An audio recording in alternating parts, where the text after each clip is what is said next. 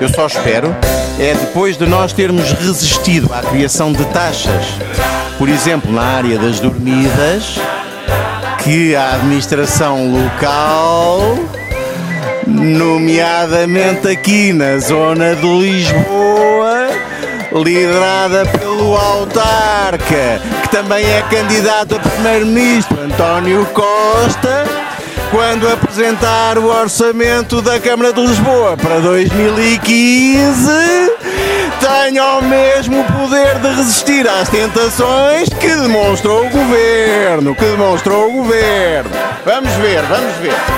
Vamos ver, vamos ver. TSF. A paixão da rádio.